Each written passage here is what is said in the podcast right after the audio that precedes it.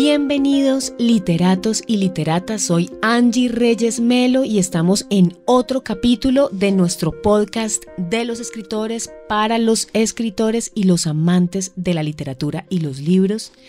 En esta ocasión tenemos a un invitado al que yo quiero muchísimo porque he compartido con él los libros, las letras y la escritura durante muchos años conocido como Sue Lorenzo Covaría. Nos trae un libro con el que uno hace un viaje en el tiempo y en el espacio. Se llama La mamá de la lluvia y otros cuentos de Huicán de la Sierra. Bienvenido, Sue. Muchísimas gracias, Angie. bueno, este libro que tengo en mis manos, además de tener unas ilustraciones bellísimas encima de ellas, es un libro que, como su nombre lo indica, son cuentos de Huicán de la Sierra. Quiero que nos cuentes, Sue, Huicán de la Sierra, ¿dónde queda y por qué escribiste sobre, esos, sobre ese lugar estos cuentos? Bueno, Huicán de la Sierra es un pueblito al norte de Boyacá, encaramado cerca de la sierra de Huicán, que a veces le dicen Cocuychita. Entonces, eh, esa es una región de páramos y ahí eh, aún viven algunos indígenas que son, eh, son como, como los sobrevivientes de los muiscas. Entonces allá, desde, como decía Jorge Veloso, desde que estaba chiquito, me, me crié en el campo cuidando ovejas, sembrando papa. Eh, y, las demás ah, labores de, del páramo y después eh, nombraron a mi mamá como profesora de los indígenas Uwa y a, mi abuela. Entonces nos internamos por allá en la selva, en esa comunidad, y ahí aprendí mis primeras letras con los indígenas. Mm, pues mi primera biblioteca, teníamos como que cuatro o cinco libros que era el Catecismo Astete, la Historia Sagrada, la Urbanidad de Carreño, el Almanaque Bristol y creo que una cartilla, cartilla Charry me parece. Esa era nuestra biblioteca. Pero de un momento a otro apareció un libro en esas selvas que me marcó de por vida. Un libro que llevó mi abuelo, que él no sabía leer ni escribir, pero apareció con ese libro. Entonces, por casualidad, yo le pregunté, ¿y dónde sacó ese libro, abuelo? Digo, me lo regaló una duenda. ¿Y qué libro era? Eh, ese libro se llama Las Mil y Una Noches. ¡Wow! ¿Y cómo que una duenda? Pues es que como en, en esa tierra era tan, tan, normal hablar de, duendes, de duendas, de mancaritas, de risagüías, de macalucos, como todos los espíritus que rondan el páramo, pues para mí eso me hizo normal y yo le creí. entonces me dijo, bueno, está bien, usted que está aprendiendo a leer y escribir, tan pronto, pronto me lee esos cuentos. Me lee esos cuentos, y claro, yo, empecé a ya aprender y, empecé ya a leer esos cuentos. Y, él, él, se, emocionó tanto que todos los días hacía que, leyera. No, no, él no llamaba el libro Las Mil y una Noches, sino, sino el libro de las cuenterías de, de una tal Cherezada. Ay, qué bonito. Y entonces, pues ahí fue como mi primer libro donde practiqué la lectura. Y resulta, pues eso, claro, pues uno nunca se imaginó y pues yo no tenía ni idea que era, que era un visir, que era, que, era un rey, que era el rock, que era Simbal Marino, todo eso no tenía ni idea. Y ahí, ahí a veces iba dibujando, eso es como me los imaginaba, los caballos que viven en el mar, los, los viajes de, de, Simbad en un, en, un, en un ave grandísima, etc. Bueno, la, la, la cuestión es que inclusive mi, abuelo era, era, sí, era cuentero y era coplero. Ah, ok, o sea, él tenía también esa vena artística sí, desde... Sí, sí, él tenía eso, pero no sabía leer ni escribir. Pero contaba los cuentos con tradición oral. contaba los cuentos de tradición oral, entonces ahí le fui aprendiendo cuentos y coplas a él. porque, porque de pronto él se acordaba de algún cuento o se acordaba de alguna copla o le hacía una copla cuando yo leía coplas, porque en las mil y noche hay coplas y poemas, y yo le decía, le hacía también, él le hacía coplas. Ahorita no me acuerdo sino de una. A ver, ¿te la sabes? Sí. Decía, ámala ya quien pudiera conocer a Cherezada para escucharle sus cuentos debajo de una fresada. Qué bonito. ¿Cómo se llamaba tu abuelo? Se llamaba Marceliano. Marceliano. Y entonces de él fue que aprendiste el amor a los cuentos. Sí, sí, más o menos de él y ya eh, complementando con, con las mil y una noches. y, y la historia sagrada son 100 como 100 mm, cuenticos. Claro. De, que, se relacionan con la Biblia y también son cuenticos ahí. Ah, claro. Entonces, ahí fue como, como empezó la, la, cuentería, como decía mi abuelo.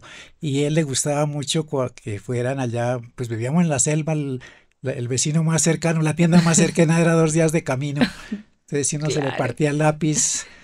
¿Se fregó? se fregó. Ahí, ahí fundamentalmente utilizamos una pizarra. Claro. Una pizarra y nos tocaba ir a, a los pergalas a buscar cascajos para escribir. No teníamos salón, nos tocaba debajo de los árboles o orilla quebrada o en un corredor y así. Y resulta que, eh, que se me quemó la biblioteca, la mitad de la biblioteca. ¿Cómo se quemó? Pues un día llegó un, un sacerdote de esos que utilizaban sotana Sí, a mí se me, se me hacía extraño que se, vistieran de mujer los curas. y entonces resulta que, que como, como la urbanidad, ah, la urbanidad de Carreño me, me, sirvió para ser desobediente, yo le, le, desobedecí por alguna cosa y me dejó castigado ahí sin, sin descanso. Todos los indígenas, que la mayoría de indígenas los sacó, los sacó al recreo y, y me dejó ahí. Entonces, me puse a acordarme de los cuentos que le leía a abuelo y me puse a hacer dibujos. Me gustaba dibujar con un pedacito de lápiz que me quedaba. Me puse a dibujar y llegó ahí, ¿usted qué está haciendo? Pues dibujando. ¿Y qué está dibujando? Pues unos cuentos que le leo a mi abuelo. ¿Y eso de qué? Tiene el, tiene el libro si él no sabe leer. Si él tiene un libro, apareció con un libro que le trajo una duenda y entonces yo se lo leo y le hago dibujos. Y yo, muestra el libro.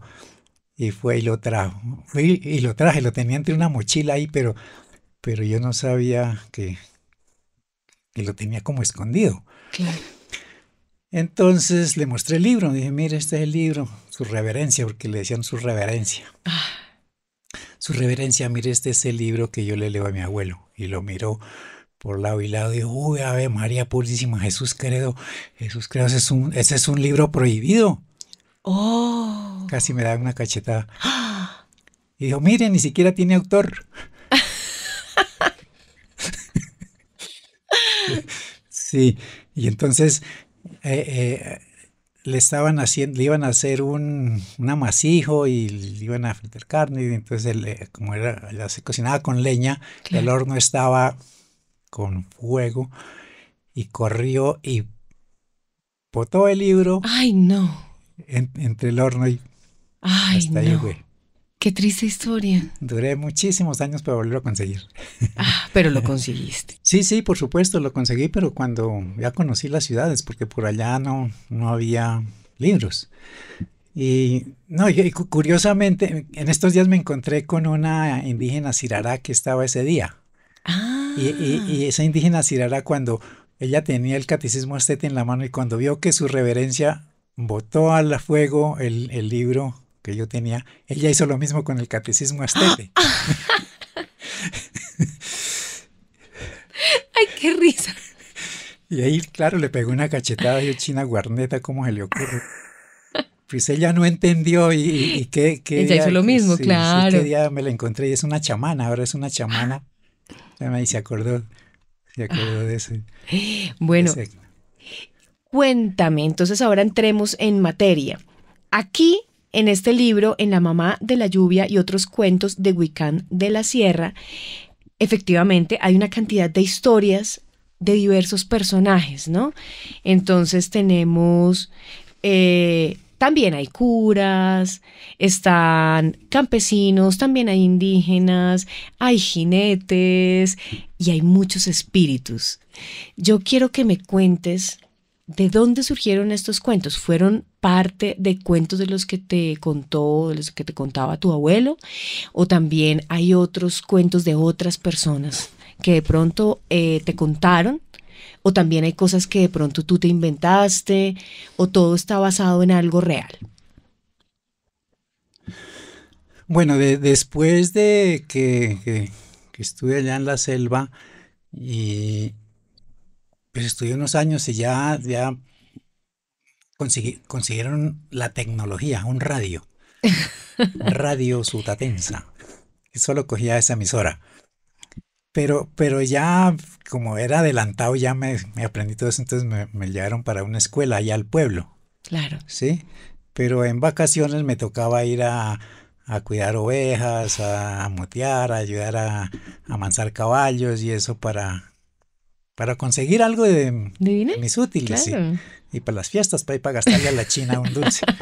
Entonces, eh, por las noches, sí, cuando los, que iban a, sacar papa o coger aguas o maíz, por las noches se reunían alrededor de un fogón.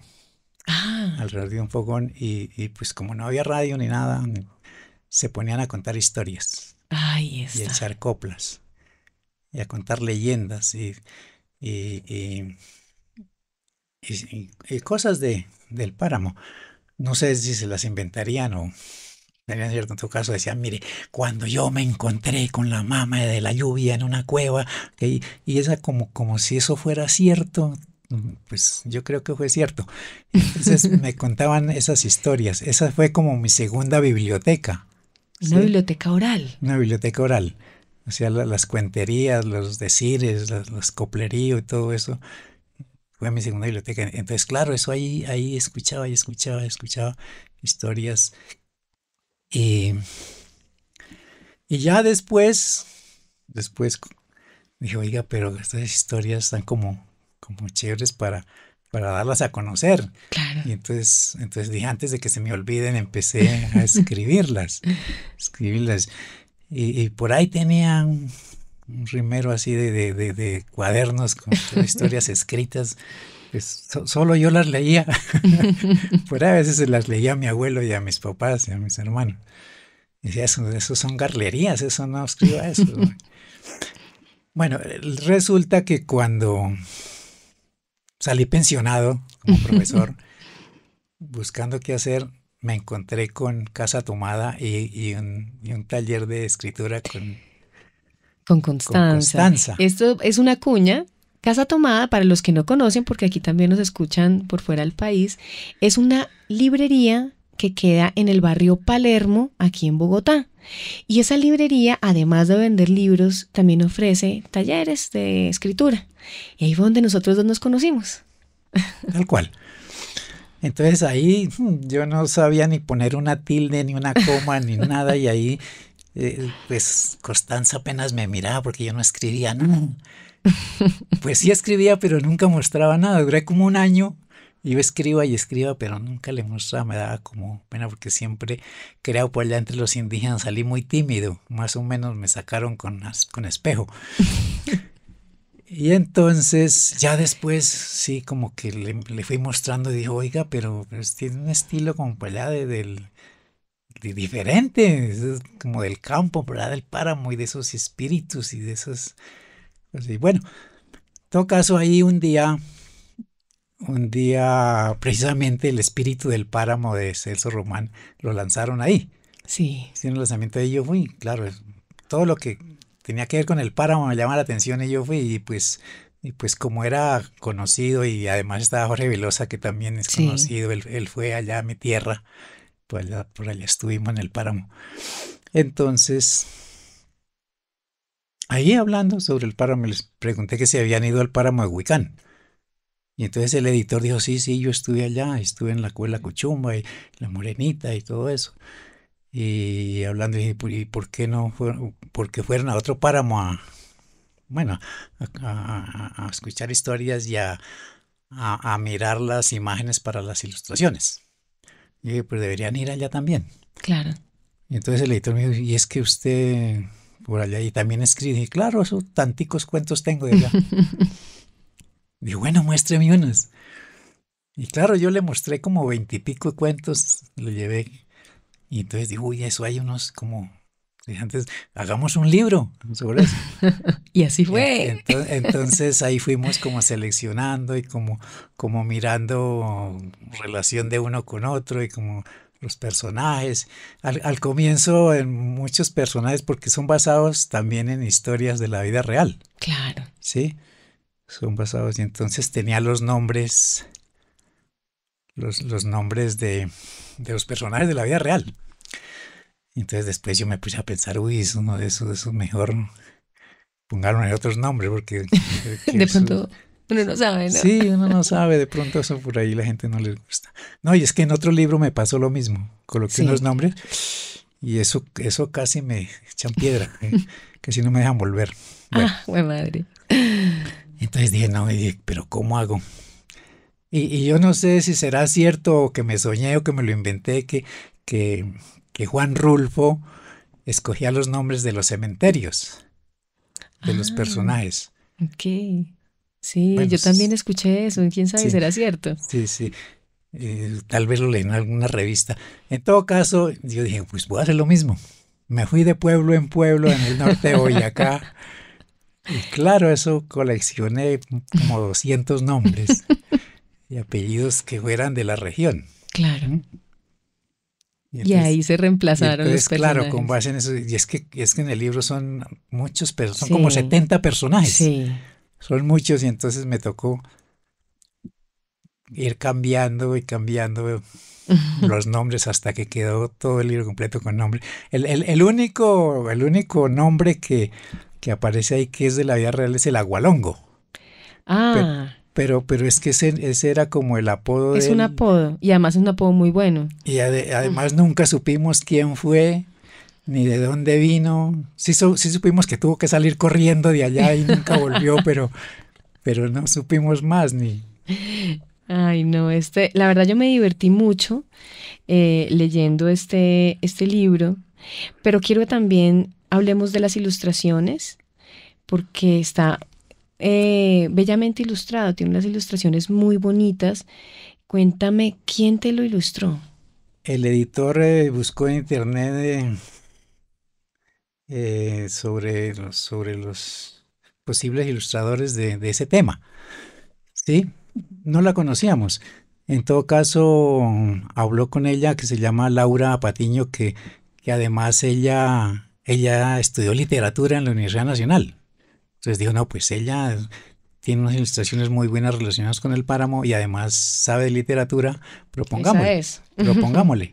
Pues sí, también. Entonces el libro sí. tiene tiene como unas ilustraciones muy bonitas, muy acorde, pero yo quiero que nos leas un pedacito. Me gustaría, si quieres, leer este pedazo de acá, de un cuento que a mí me llamó mucho la atención. Se llama El gallo de Juan Paramero. Uh -huh. Ese cuento me encantó. Sí, pero, pero, pero, pero a, a, antes quería terminar lo de la ilustración, ilustraciones. Ay, qué, qué, pena. No, no, tranquila. Sino que, bueno, la, la, la, contactó y entonces ella dijo, no, pues tengo que leer los, los cuentos y claro. los leyó. Dijo, no, pero tengo que conocer la región. Dijo, ah. dije, pues vamos, vamos. Y, y, y, al fin no pudo ir, entonces dijo, bueno, mándeme fotos. Entonces fui a mi casa y le mostré cantidad de fotos de allá de personajes, de, de, de los paisajes, de todo, y con base en esos fue... Que ella hizo las ilustraciones. Ah, bueno, bueno. Listo. Bueno, ahora sí vamos a leer una partecita de El gallo de Juan Paramero. El evento congregaba magníficos gallos provenientes de Macaravita, Capitanejo, Carcasí, Molagavita, Chapetón, Chulavita, Chisca, Chicamocha, El Espino, Chita, Concheva, Cucuy, Panqueva y Tipacoque la tierra de don Ciervo Joya. Los había negros, blancos, colorados, castaños, chinos, jabaos, canagüeyes, cenizos y pintos. Las cabezas sin cresta les daban apariencia de gallinazos. Todos lucían con brío y elegancia sus sedosos plumajes bajo el sol. Tenían los muslos lampiños, tensos y rojos, y de ojos carne viva, y sus patas amarillas esperaban a ser calzadas por con mortales espuelas de carey. Cacareaban, palmoteaban, picaban rabiosos las manos de sus dueños y estiraban desesperados el pescuezo al contacto visual con otros gallos. Los cuidanderos estaban atentos para evitar una confrontación antes de tiempo, pues sus gallos no resistían la presencia de otro macho en su corral y estaban entrenados para pelear a muerte. Muchas gracias. Bueno, eh, este libro lo sacó la editorial Monigote, así que se debe encontrar seguramente en casi todas las librerías eh, de barrio. Entonces, muy recomendado. La mamá de la lluvia y otros cuentos de Huicán de la Sierra, de Sue Lorenzo Covaría. Eh, Sue, muchas gracias por acompañarnos hoy, por contarnos estas bellas historias, por contarnos la historia de cómo hiciste este libro, porque hablas como un cuento. Muchas gracias. Gracias a ustedes por invitarme. Y ahí estaremos poco a poco contando más historias.